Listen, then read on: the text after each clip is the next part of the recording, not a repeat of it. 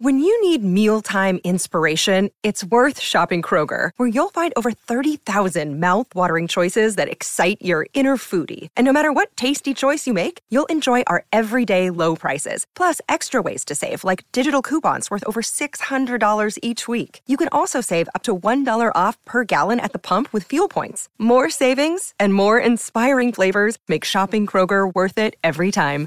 Kroger, fresh for everyone. Fuel restrictions apply. At Evernorth Health Services, we believe costs shouldn't get in the way of life changing care, and we're doing everything in our power to make it possible. Behavioral health solutions that also keep your projections at their best? It's possible. Pharmacy benefits that benefit your bottom line? It's possible. Complex specialty care that cares about your ROI? It's possible. Because we're already doing it. All while saving businesses billions. That's Wonder made possible. Learn more at evernorth.com/wonder.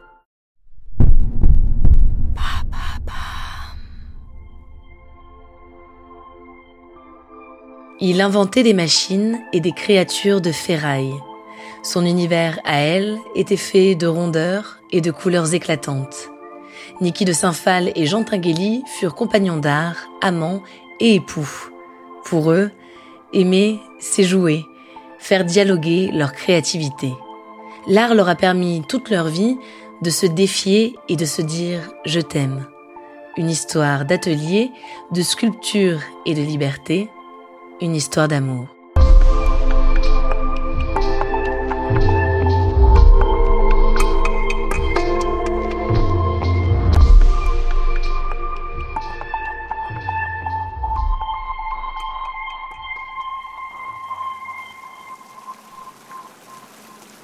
« 1983, Paris. Dans le 4e arrondissement, place Igor Stravinsky, on inaugure la fontaine du même nom. Sur 580 mètres carrés de bassin, les Parisiens peuvent désormais admirer les automates de Niki de Saint-Phal et Jean Tinguely. Un oiseau de feu, une clé de sol, une bouche flamboyante, un univers mobile, haut en couleur, qui tranche avec le style gothique de l'église Saint-Méry juste derrière. Aujourd'hui, pour les Français, c'est sûrement l'œuvre la plus emblématique des deux artistes. Et pourtant, si la fontaine Stravinsky est la fusion la plus totale des univers de Niki et Jean, c'est loin d'être leur première collaboration. En 1955, Jean voit Niki passer la porte de son atelier pour la première fois. Niki est née Catherine Marie-Agnès Fall de Saint-Phal, dans une famille aristocrate franco-américaine à Neuilly-sur-Seine. Elle a grandi à New York dans des institutions religieuses. Très jeune, Niki se révolte contre son milieu et son éducation. À 18 ans, elle est mannequin et peint ses premières toiles. À 22 ans, c'est la peinture qui la sauve d'une profonde dépression. Avec son époux américain et leur jeune fille, ils déménagent en France. De ses origines, Nikki a hérité son phrasé, dans lequel on perçoit des accents bourgeois et des tonalités américaines. Elle a un physique angélique, avec sa silhouette délicate, ses cheveux dorés et ses yeux bleus. Son style vestimentaire, très exubérant, laisse entrevoir sa fantaisie. Jean, lui, vient d'un milieu ouvrier suisse. Il a étudié les arts appliqués à Bâle, puis s'est installé à Paris avec sa première femme. Quand il rencontre Niki, il a 30 ans, des cheveux en bataille et des sourcils broussailleux. Il a abandonné l'étroitesse des toiles depuis longtemps au profit de sculptures imposantes. Entre eux, c'est d'abord un coup de foudre artistique et amical. Ils peuvent parler d'art pendant des heures. Pour Jean, le rêve fait tout, et qu'importe la technique. Sa vision libère Nikki. Elle est pleine de confiance et d'inspiration. Elle quitte son mari et se consacre exclusivement à son art. Peu à peu, l'amitié se transforme en amour. Nikki et Jean partagent leur atelier. Avec ses tirs à la carabine, elle fait saigner la peinture. Lui perfectionne ses machines loufoques. Il fréquente de nombreux artistes. En 1960, les nouveaux réalistes sont à leur apogée. Jean et Niki connaissent une liberté totale dans leur création.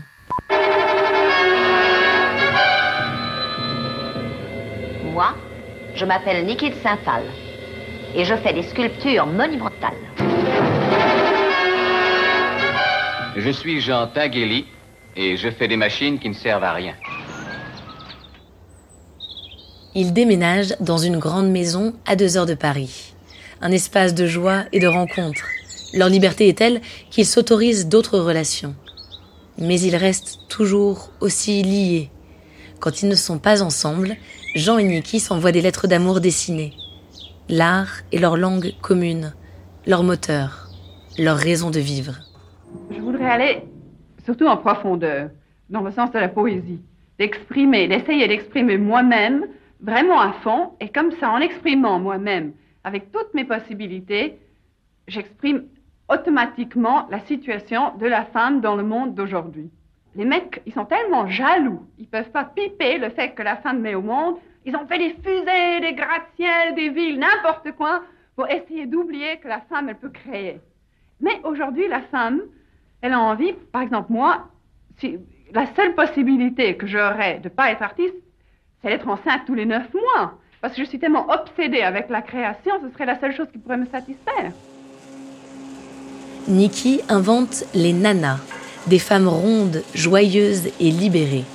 Le musée de Stockholm lui propose de créer la On, une nana géante qui accueillera en son sein une exposition pendant trois mois. Nikki dessine le modèle et Jean lui donne des proportions réelles. Avec un artiste suédois, il travaille d'arrache-pied pendant plusieurs mois. Ensuite, il y aura d'autres collaborations. Dans le paradis fantastique, Jean et Nikki mettent leurs œuvres en opposition, une représentation du masculin contre le féminin. Il y a entre eux une compétition, c'est certain, mais positive, toujours stimulante. Quand Nikki crée le golem, Jean surenchérit avec son cyclope. Ils s'entraident dans tous leurs projets. Pourtant, malgré leur complicité, ils prennent leur distance. Jean désire un enfant et Nikki ne veut pas en entendre parler. Il part en Suisse avec une nouvelle compagne qui lui donnera un fils. À partir de là, il fera des allers-retours entre Paris et la Suisse, entre Nikki, qu'il épouse en 1971, et la mère de son enfant. Leur collaboration se poursuit. Avec la fontaine Stravinsky, leurs œuvres ne se confondent plus. La mécanique monochrome de Jean fusionne avec les personnages colorés de Nikki. Elle passe beaucoup de temps à Garavicchio, en Toscane, au sein de son jardin des tarots, son rêve de jeunesse. Un environnement merveilleux, inspiré de Gaudi et du facteur cheval. Toujours avec l'aide de Jean, elle réalise 22 arcanes majeures du tarot. Le soleil, la mort, le magicien. Des sculptures gigantesques, colorées ou recouvertes de mosaïques de miroirs. Quand Jean disparaît en 1991, Nikki se lance dans un combat acharné pour défendre ses œuvres. Elle veille à leur entretien et leur offre un musée dédié à Bâle, puis à Fribourg. C'est aussi pour elle le temps de la confession. En 1994, elle publie Mon secret, un livre dessin et à l'écriture enfantine, dans lequel elle raconte le viol commis sur elle par son père quand elle avait 11 ans. Elle dit J'ai écrit ce livre d'abord pour moi-même, pour tenter de me délivrer enfin de ce drame qui a joué un rôle si déterminant dans ma vie. Je suis une rescapée de la mort. J'avais besoin de laisser la petite fille en moi parler enfin.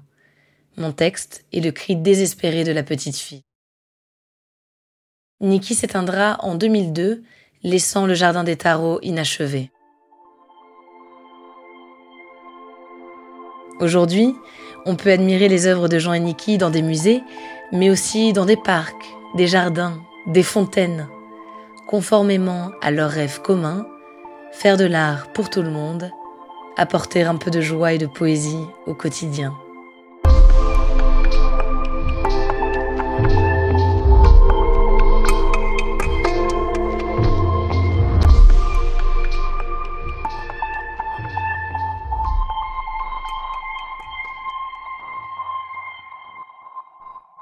Merci d'avoir écouté cet épisode de Love Story. Je m'appelle Alice Doroide et j'aime les histoires d'amour.